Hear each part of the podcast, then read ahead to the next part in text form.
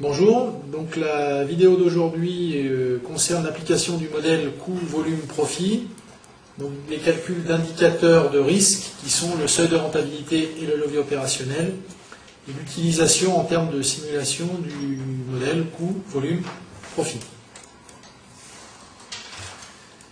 Le seuil de rentabilité est un critère de risque, bien que sa terminologie parle de rentabilité.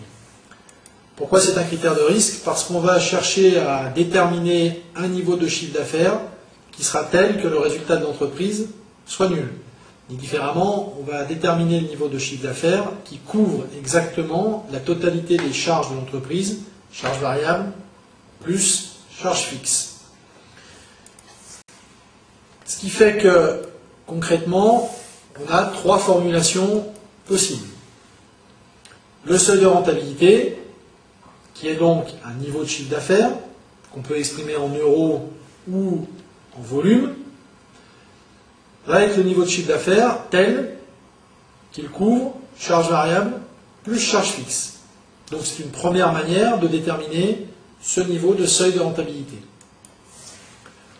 Deuxième possibilité, c'est de dire, puisque je cherche le niveau de chiffre d'affaires tel que la totalité de mes coûts soit couvert, eh mon seuil de rentabilité est tel que mon résultat soit nul. Donc en utilisant les paramètres prix stable, coût variable unitaire stable, charge fixe totale stable, on va pouvoir poser l'équation du résultat et déterminer le niveau de chiffre d'affaires tel que le résultat soit nul. Enfin, troisième formulation, qui utilise le modèle donc coût variable, coût fixe, et qui est celle qu'on va concrètement utiliser pour calculer le seuil de rentabilité, c'est de dire que le seuil de rentabilité est le niveau de chiffre d'affaires tel que la marge sur coût variable soit égale aux charges fixes.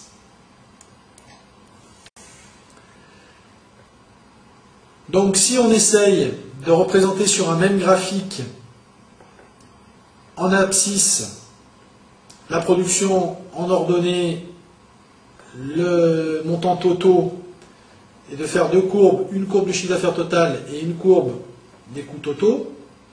La courbe des coûts totaux, c'est ce qu'on a vu dans la vidéo précédente sur les coûts et rendements. On a nos trois zones. Zone 1, les rendements croissants. Zone 2, les rendements constants. Zone 3, les rendements décroissants. La courbe de chiffre d'affaires est une courbe en cloche.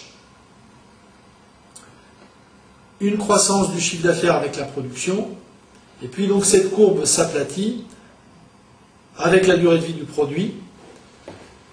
Pour vendre plus d'unités, à un moment donné, on va être obligé de baisser les prix puisque le produit arrive en phase de vie terminale. Problème, comme pour la courbe des coûts, c'est qu'on ne peut pas mesurer au départ à partir de quel seuil on va être obligé de diminuer les prix. Ce qu'on constate, c'est qu'on a deux seuils de rentabilité qui apparaissent, mais qui ne signifient pas la même chose. Le seuil de rentabilité 1 nous donne une information à partir de quel volume l'entreprise devient rentable. Or, c'est ça qui nous intéresse, puisque nous, on se place dans une optique de risque, où on cherche à déterminer surtout en dessous de quel seuil il ne faut pas descendre. En effet, en, en deçà du seuil de rentabilité 1, les coûts sont supérieurs au chiffre d'affaires, donc l'entreprise est dans zone de perte.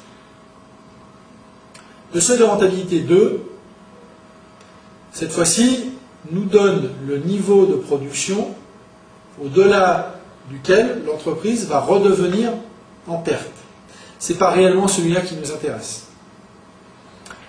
Deuxième constat, c'est que notre zone de bénéfice est comprise entre le seuil de rentabilité 1 et le seuil de rentabilité 2, et que notre bénéfice maximal se trouve entre ces deux zones-là. En tout état de cause, le bénéfice maximal de l'entreprise n'est pas pour un volume de production maximal.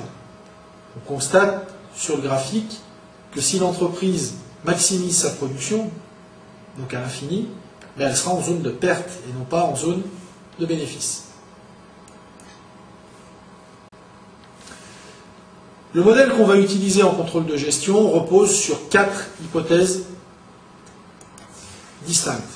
Première hypothèse, l'hypothèse de linéarité, ce qui signifie que l'activité va être régulière dans le temps. Deuxième hypothèse, c'est l'hypothèse qui permettra réellement d'utiliser le modèle, c'est-à-dire qu'on va considérer que le prix de vente unitaire, le coût variable unitaire et les charges fixes totales sont stables. Ce qui permettra de poser une équation du résultat en fonction du volume. Troisième hypothèse, on considère qu'on a une répartition possible entre les charges variables et les charges fixes. Ce qui concrètement est le plus difficile à mettre en place dans une entreprise puisque certains coûts, on a du mal à les classer soit en charge variable, soit en charge fixe.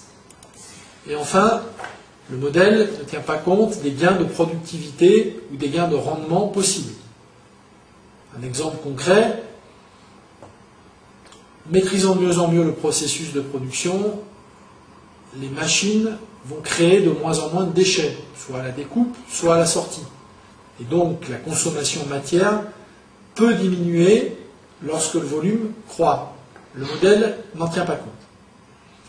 Donc sous ces quatre hypothèses, le modèle qu'on va utiliser va être un modèle où le chiffre d'affaires, ce sera une droite, donc qui passe par l'ordonnée, puisque si on vend rien, on ne produit rien.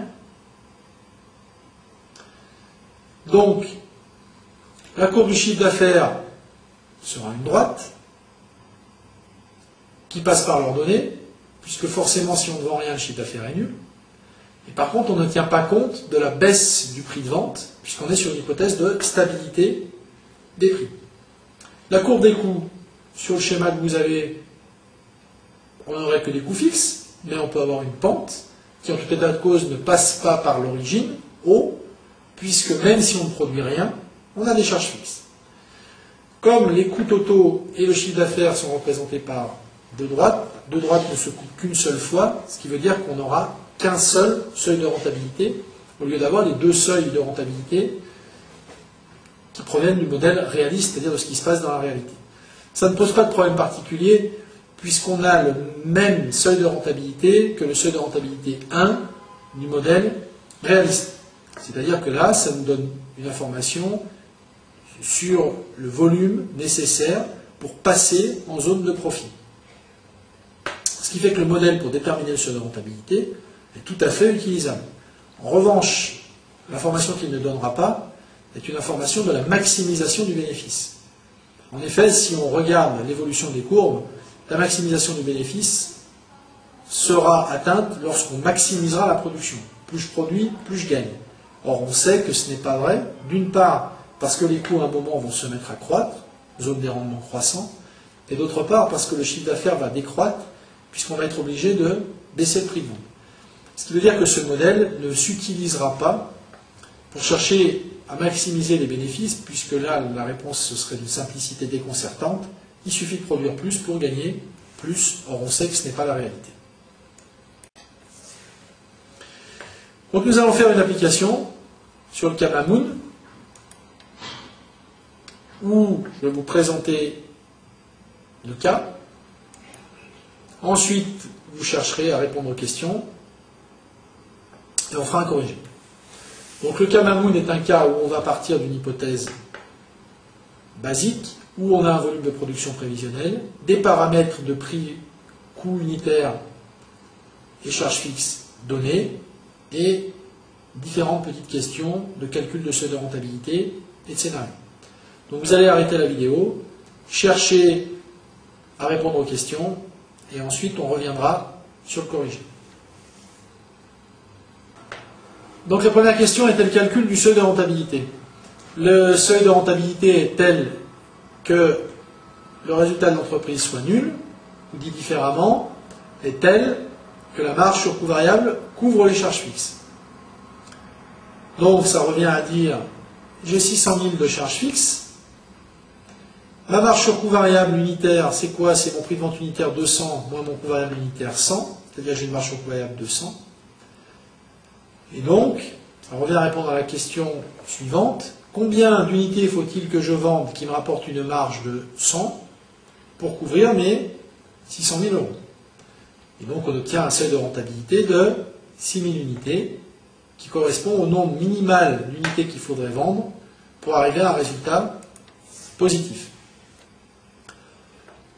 On peut exprimer le seuil de rentabilité en valeur, mais pour ce faire, il faut à ce moment-là qu'on calcule le taux de marge sur coût variable. 100, c'est la marge sur coût variable unitaire, 200, c'est mon prix de vente unitaire, donc 50%, c'est mon taux de marge sur coût variable unitaire, c'est-à-dire c'est ce que je gagne pour 100 francs de chiffre d'affaires. Et donc mon chiffre d'affaires, mon seuil de rentabilité, pardon, va se calculer en ramenant les charges fixes sur mon taux de marge sur coût variable, 1,2 million. Il est clair 1,2 million aurait pu être obtenu directement par les 6000 unités du seuil de rentabilité valorisé au prix de vente de 200. La deuxième question, on vous demandait de chercher des quantités telles qu'on puisse obtenir un bénéfice de 300 000. Donc on va poser l'équation du résultat en disant on cherche un résultat de 300 000, sachant que mon résultat va se réaliser par des unités vendues qui me rapporteront une marge unitaire de 100, donc 100x, x étant la quantité qu'on cherche, sachant que j'ai des charges fixes de 600 000, ce qui me fera donc une quantité de 9000 unités. Pour la troisième question, on vous dit que dans ce scénario, on peut baisser les coûts. Donc le coût variable unitaire diminuant de 10% passe à 90 euros. Les charges fixes baissent de 100 000, passent donc à 500 000 euros. Ce qui fait que mon résultat, en vendant 8000 unités, je vais donc modifier ma marge sur coût unitaire, qui va être d'un prix de vente de 200 moins le coût unitaire de 90. Donc on a un accroissement de la marge sur coût unitaire et une diminution des charges fixes totales pour arriver à un résultat de 380 000 euros. La quatrième hypothèse, on vous demande de déterminer un prix de vente tel qu'on puisse obtenir un résultat de 300 000 en vendant 8000 unités. Donc cette fois-ci, mon inconnu, c'est X, qui est le prix de vente. Et donc on sort un prix de vente de 212 euros. Ce prix de vente, évidemment, devrait être comparé à ce qui se passe sur le marché. Là, on a simplement une information du prix de vente que nous, on est capable de proposer pour atteindre ce bénéfice. Maintenant, reste à savoir si on est dans les prix du marché ou si on est complètement déconnecté des prix du marché. Mais au moins, ça donne une information sur les prix qu'on est capable de proposer. Enfin, dernier scénario, on fait un investissement qui accroît nos charges fixes de 80 000. on veut savoir combien d'unités supplémentaires il faudrait vendre, sachant qu'une unité vendue me rapporte 100 euros de marge sur coût. Donc ça signifie qu'il faudrait vendre 800 unités supplémentaires pour couvrir mon investissement. Donc que mon seuil de rentabilité calculé à la question 1 qui était de 6000 unités passera à 6800 unités.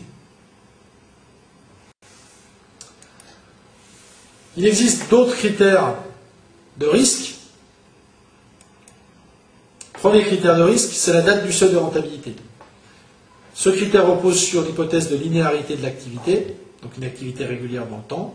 On va simplement regarder à quel mois, à quelle date on atteint le seuil de rentabilité. Là aussi, c'est un critère de risque, parce que plus le seuil de rentabilité est atteint tôt, plus l'entreprise se prémunit contre un retournement de situation, un retournement de tendance. Plus l'entreprise atteint son seuil de rentabilité tard, ben, plus elle est à l'abri d'un retournement dans la conjoncture de l'année. Deuxième critère, c'est la marge de sécurité. La marge de sécurité se calcule en comparant le chiffre d'affaires prévisionnel au seuil de rentabilité. Donc il peut être exprimé en volume, donc des unités, ou en euros. Il a deux interprétations. Une interprétation, on va dire, plutôt pessimiste, qui va être de dire ma marge de sécurité représente le volume de chiffre d'affaires maximum que je peux perdre sans que le résultat de l'entreprise devienne négatif. Ou une interprétation un peu plus optimiste, mon seuil de rentabilité et le niveau de chiffre d'affaires tel que le résultat est nul. Donc seule ma marge de sécurité concourt à la formation du résultat, puisque les unités vendues au-delà du seuil de rentabilité vont me dégager la marge sur coût variable, puisque tous les autres coûts sont couverts. On peut calculer aussi ce qu'on appelle un indice de sécurité, qui est en fait la marge de sécurité ramenée sur le chiffre d'affaires prévisionnel.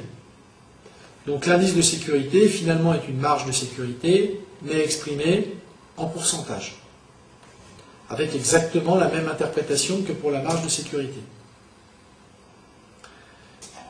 On a un autre indice qui est l'indice de prélèvement. L'indice de prélèvement va se calculer en ramenant les charges fixes totales sur le chiffre d'affaires et représente donc la part du chiffre d'affaires absorbée en quelque sorte par les charges fixes. Donc c'est un indicateur qui est suivi pour des structures organisées sous forme de filiales, de centres de profit, où on cherche à mesurer en fait l'efficacité en quelque sorte des charges fixes. Donc à ce moment-là, les dirigeants fixent des normes pour ces ratios et vont pouvoir mesurer si une filiale est ou non performante au niveau de ses charges fixes. Par exemple, si on fixe un indice de prélèvement à 40%, une entreprise, enfin une filiale qui aura un indice de prélèvement de 50%, aura donc des performances qui seront jugées peu performantes. Pourquoi? Parce que ça signifiera qu'avec le niveau de charge fixe actuel, le chiffre d'affaires généré est faible, donc la structure est peu efficiente. Enfin, dernier indicateur de risque, c'est le levier opérationnel qui se distingue nettement des autres. Donc vous avez trois manières d'exprimer le levier opérationnel. Le levier opérationnel étant un coefficient de volatilité du résultat par rapport au chiffre d'affaires. Différemment, on veut savoir de combien va varier le résultat lorsque le chiffre d'affaires varie. Par rapport à la définition que je vous ai donnée, il va donc falloir calculer une variation relative du résultat pour une variation relative du chiffre d'affaires. Et à ce moment-là, le levier opérationnel est un indicateur qui ne s'exprime ni en euros ni en pourcentage. C'est un simple indicateur. L'interprétation d'un levier opérationnel de 2, par exemple, signifiera que si le chiffre d'affaires varie de 10%, le résultat varie, lui, de 2 fois 10%, c'est-à-dire 20%. À la hausse comme à la baisse. Donc une hausse du chiffre d'affaires de 10% entraîne une hausse du résultat de 20%, mais une baisse du chiffre d'affaires de 10% entraîne une baisse du résultat de 20%. Et là, on est dans le cadre d'un critère de risque, c'est-à-dire que plus le levier opérationnel va être élevé, plus l'entreprise est sensible à une variation de son activité. Alors il est clair que si c'est une variation à la hausse et que l'entreprise a un fort levier opérationnel, eh ben, elle va plus profiter de cette variation, mais elle est plus sensible contre un retournement de tendance. On peut aussi calculer le levier opérationnel en ramenant la marge sur coût variable prévisionnel sur le résultat prévisionnel ou en calculant l'inverse de l'indice de sécurité. Alors, pour vous, il sera souvent plus simple de calculer le levier opérationnel par deux des dernières formulations. Ceci dit, ne perdez pas de vue que le levier opérationnel est un coefficient d'élasticité du résultat par rapport au chiffre d'affaires. Donc on va reprendre notre petite application Mamoon, réutiliser les données de l'exercice de base, et on va fonctionner de la même manière. C'est-à-dire que vous allez, dans un premier temps, chercher à répondre aux questions. Ensuite, on reviendra sur le corrigé. Donc ce que je vais vous demander, c'est d'arrêter la vidéo et ensuite on passera à la correction du Kamamoun. Donc la première question était le calcul de la marge de sécurité. La marge de sécurité est donc la différence entre le chiffre d'affaires prévisionnel et le seuil de rentabilité, que j'ai calculé ici de manière quantitative. Donc on a une prévision de 8000 unités vendues, on a calculé précédemment un seuil de rentabilité de 6000 unités, donc on a une marge de 2000 unités, ou valorisée en euros, à 200 euros l'unité, 400 000 euros. Concrètement, ça signifie que l'entreprise peut perdre 400 000 euros de chiffre d'affaires, son résultat restera positif. Ou, dit différemment, seules les 2000 dernières unités vendues rapportent quelque chose à l'entreprise, ce quelque chose étant la marge sur coût variable unitaire. L'indice de sécurité se calcule en ramenant la marge de sécurité sur le chiffre d'affaires prévisionnel. Donc j'ai une marge de 2000 unités, un chiffre d'affaires prévisionnel de 8000, basé sur 8000 unités. Donc mon indice de sécurité va être de 25%. Et pareil, ça signifie que je peux perdre 25% de mon activité sans que mon résultat devienne négatif, ou que seuls mes 25 derniers pourcents de mes unités vendues me rapportent quelque chose à travers la marge sur coût variable. Il fallait aussi calculer l'indice de prélèvement, qui est donc les charges fixes sur le chiffre d'affaires. On a des charges fixes de 600 000, un chiffre d'affaires basé sur 8000 unités vendues à 200 euros, donc un indice de prélèvement de 37,5%. Ce qui signifie que 37,5% du chiffre d'affaires est absorbé par la couverture des charges fixes. L'indice de prélèvement est un indicateur qui n'a pas une signification énorme en valeur absolue. On ne peut pas dire 37,5 c'est bon, c'est mauvais ou c'est moyen. Ce qu'il faut, c'est soit le suivre dans le temps, soit le comparer par rapport à d'autres structures. Et enfin, je vous demandais de calculer le levier opérationnel, donc la variation du résultat par rapport à la variation du chiffre d'affaires qu'on calcule aussi en ramenant la marge sur coût variable prévisionnelle sur le résultat prévisionnel. Donc on a une marge sur coût variable prévisionnelle basée sur 8000 unités vendues à 100 euros de marge sur coût variable prévisionnelle. Un résultat prévisionnel qui est de 200 000 euros, donc un levier de 4. Qu'on aurait pu calculer encore par l'inverse du taux de marge de sécurité qu'on a calculé à la question 6. 1 sur les 25%, on retombe sur notre levier de 4. L'interprétation, c'est que donc si le chiffre d'affaires augmente de 10%, on va avoir un résultat qui va augmenter de 40%. Si on fait donc augmenter le résultat de 10%, le résultat sera non plus basé sur 8000 unités, mais sur 10% de plus, c'est-à-dire 8800, marge probable unitaire de 100, charge fixe de 600 000, soit un résultat de 280 000. Et effectivement, ma variation du résultat 280 000 moins 200 000, on retombe sur les 80 000. Ramené sur le résultat initial de 200 000, pour une variation donnée de chiffre d'affaires de 10%, on retombe sur le levier de 4. Donc concrètement, le calcul du levier opérationnel sera très souvent calculé par l'indice de sécurité ou par la marge sur coût prévisionnelle.